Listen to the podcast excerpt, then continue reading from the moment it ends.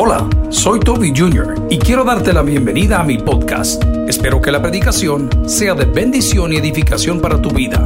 Comparte esta información con otros. Espero que disfrutes lo que Dios tiene para ti el día de hoy. Que Dios te bendiga.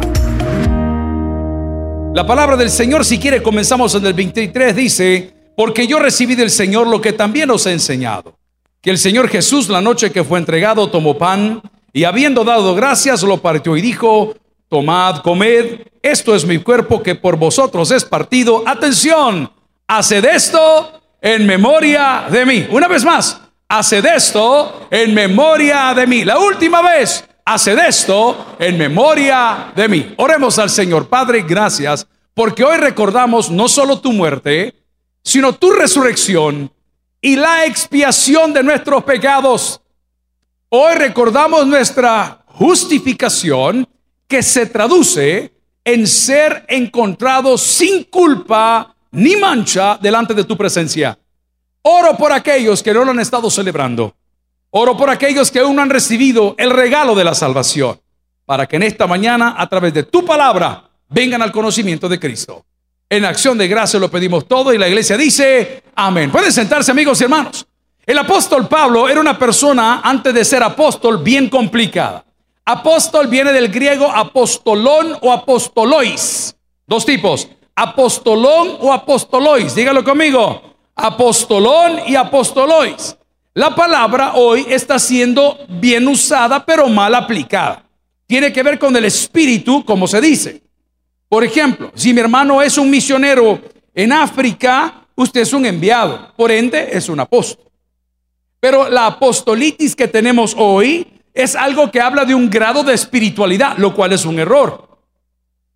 Entre más conozco de Dios, menos hablo de mí. Dígalo conmigo. Entre más conozco de Dios, menos hablo de mí. Comencemos por ahí.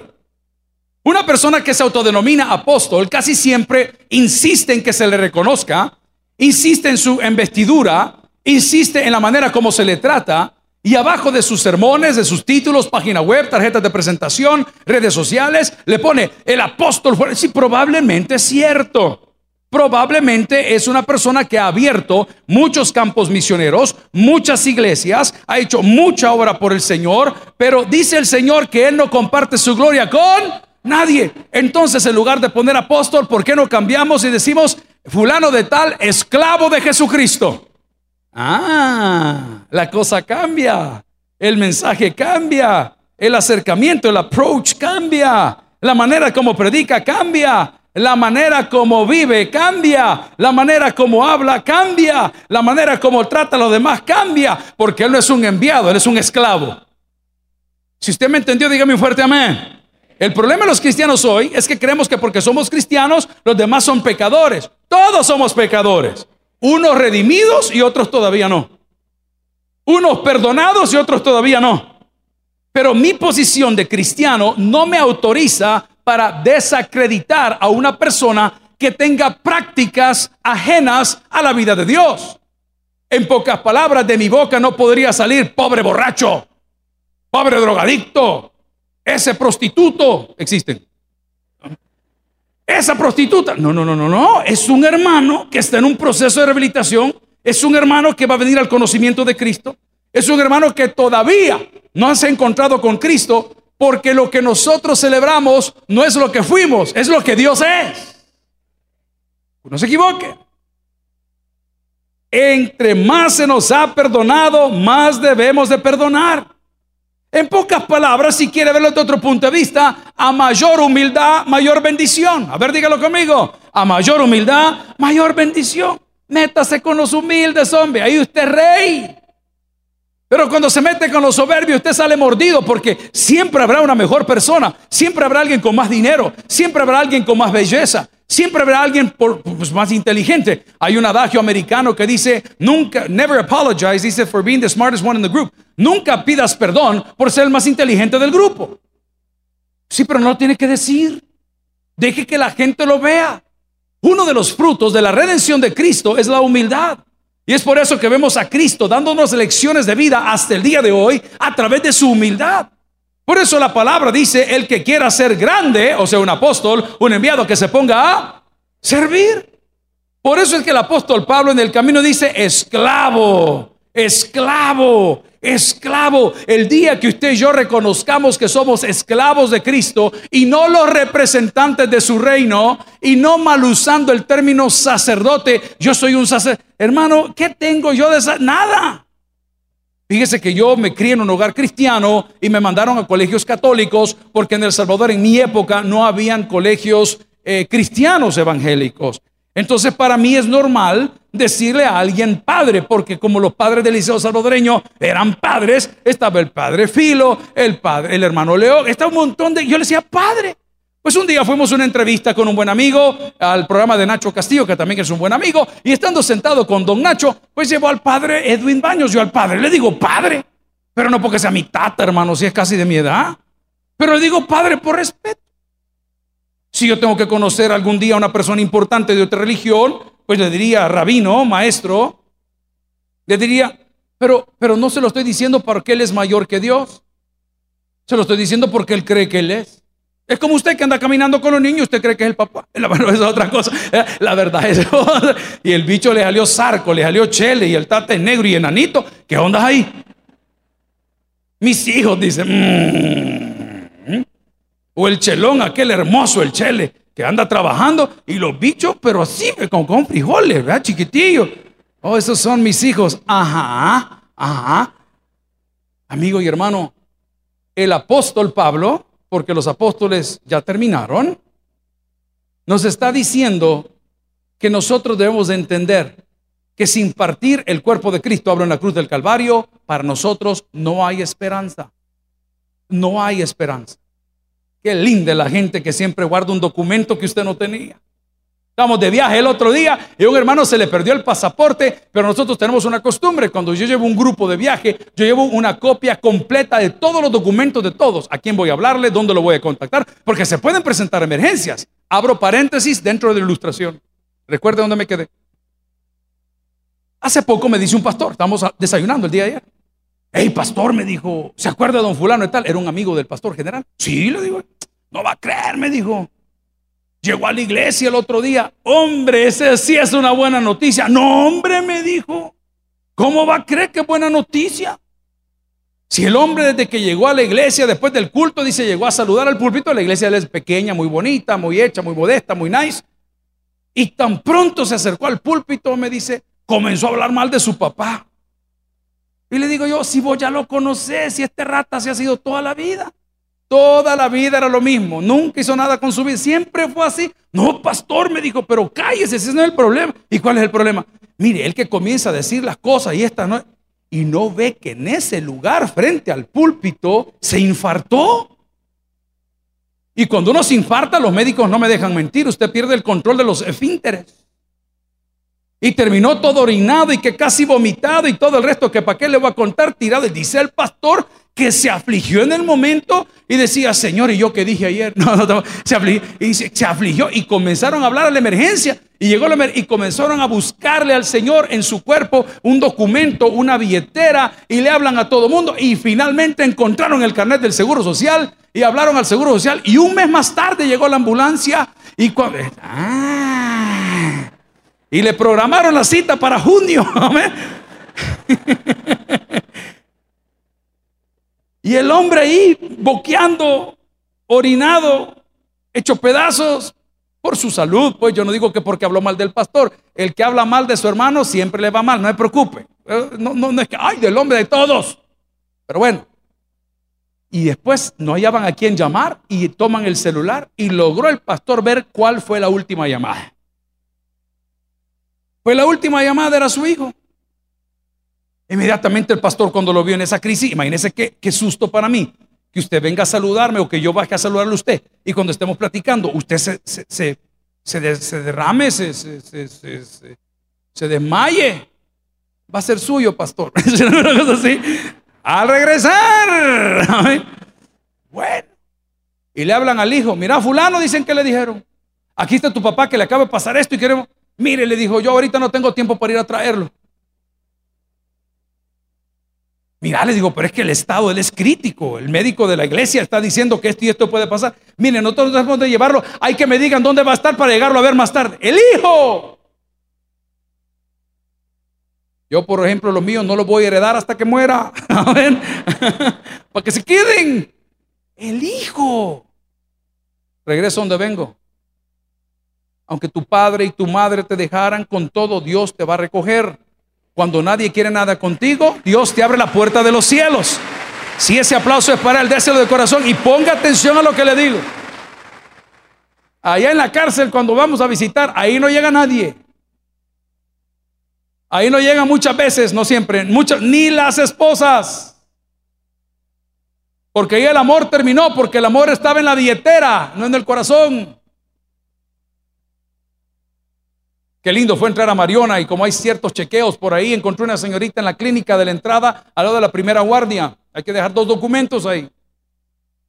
Y en la primera guardia estaba sentada una señorita desde que entramos. Hola, pastor Jorge. Hola, pastor fulano. Hola, pastor Walter. Y digo, hija, ¿y usted viene aquí a trabajar? No, me dice, aquí está mi papi. Pero me lo dijo con una alegría. Y le digo, ¿y qué va a hacer usted? No es que ellos pintan y entonces vengo a traer una obra para poderla vender. Qué bonito es cuando alguien se acuerda de uno. ¿Alguien dice amén? Pues te tengo una noticia. Dios se acuerda todos los días de ti. Todos los días de ti. Gloria al Señor. Todos los días Dios piensa en ti. ¿Y por qué piensa Dios en ti? Porque eres especial. ¿Quién dice? Dios piensa en ti porque piensa en Cristo. Y Cristo te amó a ti. Mis hijos ya están en la etapa de tener novias y todo este rollo. Qué bueno. Entonces, por ende, si quiero a mi hijo, tengo que querer a la novia. Ahí está el enlace. El día que corte con mi hijo, hija, ya no la voy a querer. Amén. Pero ¿se entiende la ilustración? Y mi hijo ahorita está haciendo otras ocupaciones que le pedí temprano. Y su novia viene y deja su cartera ahí abajo y se sienta con la familia. ¿Por qué? Porque yo amo a mi hijo. Y mi hijo decidió amarla a ella, hermanos. ¿Qué les puedo decir yo? Así es Dios. Porque Dios en su justicia dice, si es un gran pecador, pero dice Jesús, pero yo le amo, papá. Pero yo soy santo y nadie puede ver mi gloria si no son santos. Pero papá, ¿te acordás que yo fui a la cruz? Sí, pero es que este mira con lo que me está saliendo todos los días. Y Jesús cuando el Padre quiere mandar juicio, se pone. Y cuando ya el Padre está tomando decisiones más grandes, ahí llega el Espíritu Santo y le susurra al Padre, Padre, tú no te puedes negar a ti mismo. Tú eres un Dios de palabra, tú eres eterno. No eres hombre ni hijo de hombre para que mientas o te arrepientas. E inspiraste a los escritores de la Biblia para que le dijeran a tu pueblo que si te buscan van a encontrar perdón. Pero el Padre dice, pero mira cómo son. Pero el Hijo dice, yo los amo. Y el Espíritu Santo dice, Señor, no derrames tu ira. ¿Sabe qué sucede? Las cosas cambian para bien. Porque el mensaje del día de hoy es que no estamos solos. Pero por haber recibido ese regalo maravilloso como lo recibió Saulo de Tarso, siendo una persona tan perversa y tan mala, lo primero que cambió en Saulo de Tarso fue su corazón. Cuando tu corazón cambia, todo va a mejorar. Personas que amanecemos en crisis, dormimos en crisis, trabajamos en crisis, y usted dice, el país está mal, los políticos están mal, las cosas están mal, la finanza está mal, la comida está mal, la sociedad está mal. No, querido, tú estás mal. Cuando tú cambies, todo va a cambiar alrededor tuyo. El origen del problema no es tu mujer. El origen del problema no es tu hijo o tu hija. El origen del problema es tu soberbia creyendo que tú estás por encima de ellos. Pero cuando te conviertas en un mentor en lugar de un entrenador de circo, las cosas van a cambiar. Por eso la palabra nos insta que eduquemos a los chicos, pero que no los destruyamos. Por eso dice la palabra del Señor, nosotros no hemos sido destruidos por ese amor, que no nos quieren domar como animales de circo. Ay, los cristianos se ponen de pie, ay, los cristianos aplauden, ay, los cristianos caen en el reposo malinterpretado de Dios, ay, los cristianos cantan alabanza. No, no, no, eso no te lo puede imponer nadie, eso te tiene que nacer de aquí. Y eso llega solamente a través del nuevo nacimiento. Vamos a la Biblia, Marcos 9:23. No estamos solos. El Señor nos ha dejado promesas, nos ha dejado revelaciones, nos ha dejado su palabra. Y dice Marcos, si me acompaña, por favor, capítulo 9, versículo 23, palabras de Jesús. Jesús le dijo, si puedes creer, coma, léalo conmigo, al que cree. ¿Qué dice ahí? Sí, pero por favor no me lo haga para afuera. ¿Cómo le explico? Ay, yo creo que es agua. Yami se va a convertir en café. Y creo fuerte. Yami, a la una, a las dos, a las tres. No. Al que cree todo lo es posible, es que Dios te va a dar la fuerza para ir a comprar el café. ¿Cuántos entendieron?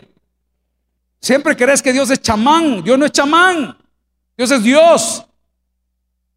Entonces, al que cree todo lo es posible, es posible vencer tus temores, es posible vencer tu mal vocabulario, es posible vencer tus malas amistades, es, posible dejar de complicar. Esto, al que cree todo lo es posible. Y por eso dice la palabra, y si tuvieras fe como un granito de mostaza, eso lo dice el Señor. ¿Qué dice el coro? Tú le dirías a esa montaña, muévete, muévete tú le dirías a esa montaña, muévete, muévete. Aquí comienza el relajo. Ah, y esa montaña, va, deténgase. Esa montaña es tu mal carácter, tu maña de robarle a la gente, de vender la libra de queso cutarreada, de no dar el pollo limpio, sino con el pellejero para que pese tu maña de hacer charamuscas de acore las vendes más caras. Tu maña de meterle papa al chicharrón. Alguien diga aleluya.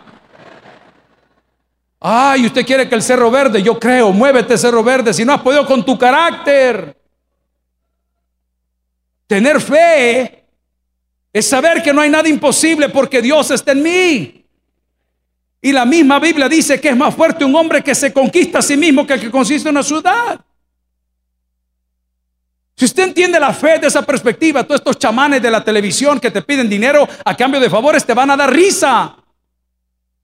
Porque qué curioso que ellos viven muy bien y toda su iglesia son un montón de acabados.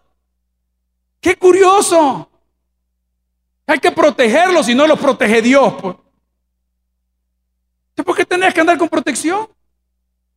Cuando tú tienes fe, produce humildad.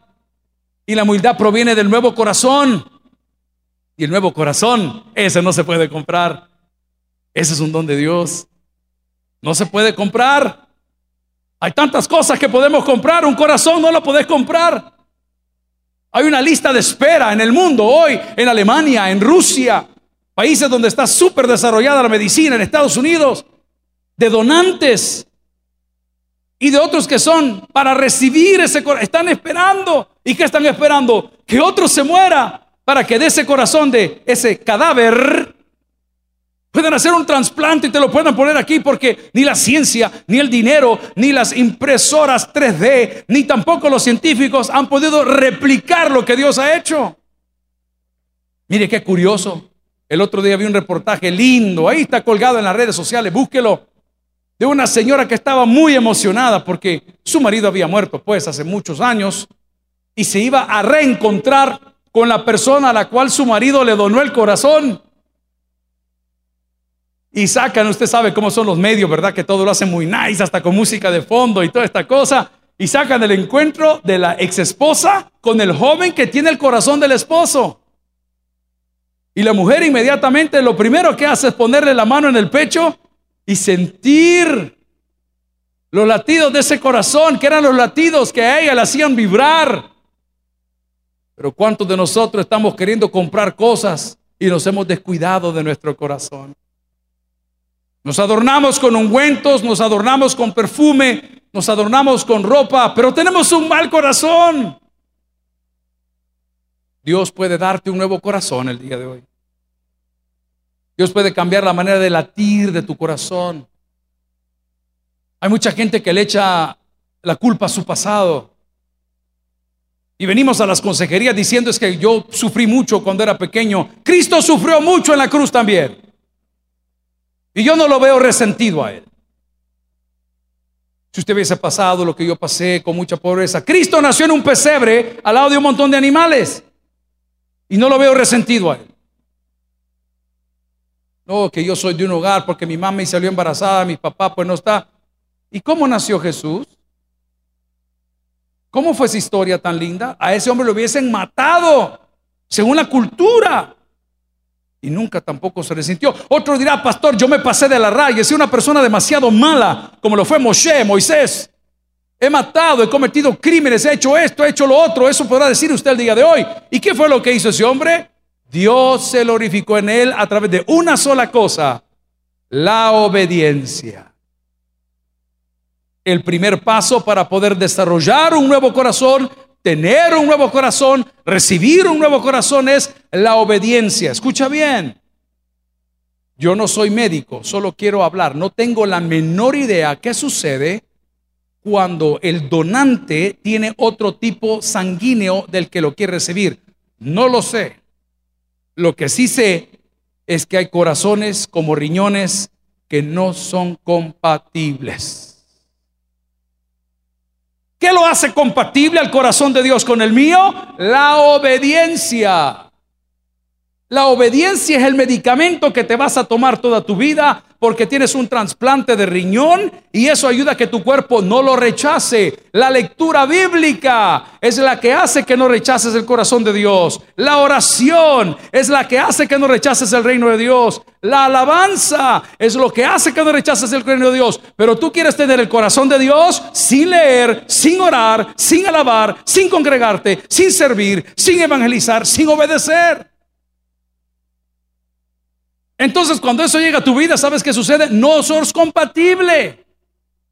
Me da cólera, a mí me gusta la tecnología y trato de entenderla hasta donde puedo. Entonces me fui a comprar estas nuevas eh, tabletas que están ahí para poder armar sermones rapidito, los proyecta, los manda documentos súper bien. Pero hoy resulta que entre el cambio del modelo anterior, casi una o dos generaciones atrás, al nuevo, le han cambiado todos los conectores.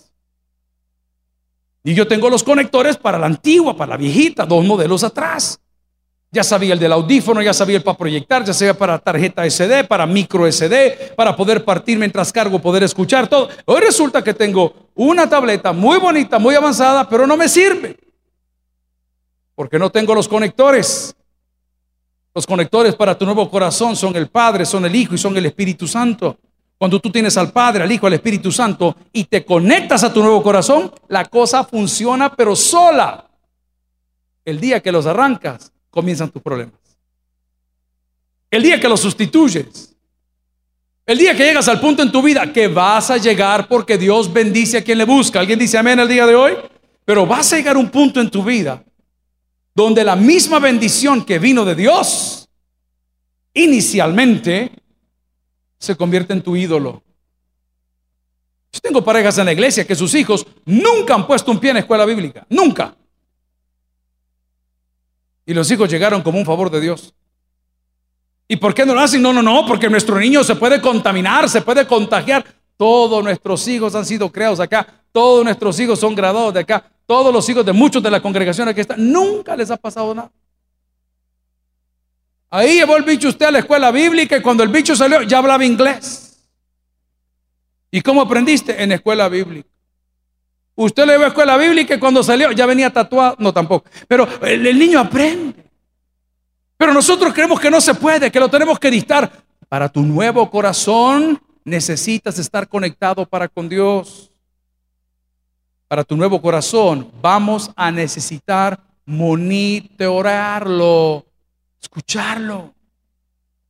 No, ya lo tengo, todo bien. No, tiene que ir al médico.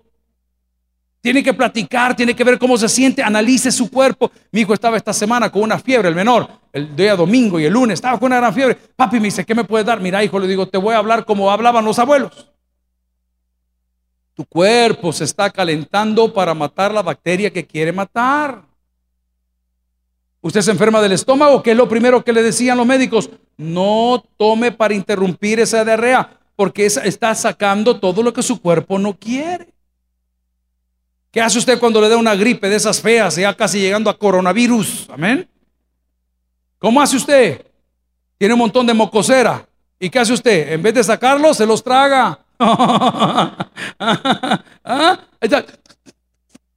Descargas posteriores, se llaman mocos, hermano. Amén. ¿Y qué tiene que hacer usted? Sacarlos, porque si los tiene aquí no puede respirar. Usted tiene que monitorear su vida cristiana porque lo que celebramos hoy, que es la cena santa o la santa cena, nos recuerda que estamos en libertad, pero pareciera que muchos todavía somos esclavos en ese sentido. Pareciera que a muchos no nos ha funcionado. Este personaje que escribió primero y segundo Corintios, el apóstol Pablo, antes Saulo de Tarso, de repente que era un gran soberbio, humilde. De repente, un corazón renovado, ya no andaba matando, andaba evangelizando. Y de repente su comunión para con Dios. Y luego el monitoreo constante. El monitoreo constante. ¿Qué decía cuando veía que algo pasaba? Ay, decía el apóstol, miserable de mí, hombre. ¿Quién me separará de este cuerpo de muerte? Y le explico algo de la ley romana de la época. Si usted mataba a alguien, le ataban el cuerpo de ese alguien en su espalda. ¿Se puede usted imaginar? ¿Se puede usted imaginar? Andar ese personaje al cual usted odiaba. Mire qué castigo más grande. Es como que usted odia a su suegra y ella se mude a su casa. Es el preámbulo del infierno, hermano. Amén. O ya no tienen chucho, tienen murciélago en la casa. Ah, está. Igual.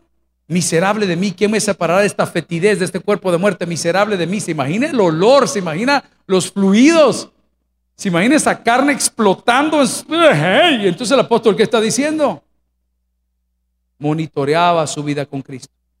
Si tú el día de hoy estás diciendo yo soy cristiano, pero eres soberbio, si tú dices que eres cristiano y tienes un mal corazón, si tú eres cristiano y no alabas, no lees, no sirves, no te congregas, no evangelizas, si tú crees cristiano y vienes satelitalmente a la iglesia de vez en cuando, yo te tengo una humilde recomendación. No es necesario nacer de nuevo. El día de hoy celebramos algo que nos fue dado. El día de hoy celebramos la muerte y resurrección de Cristo, en quien, por quien y para quien nosotros tenemos vida y esperanza. Pregunto, ¿habrá alguien esta mañana que quiere estrenar un nuevo corazón? ¿Sabes qué dice la Biblia? Al que cree, todo le es posible. Aquí tienes para el que oiga. Vamos a orar. Gloria al Señor. Gracias por haber escuchado el podcast de hoy.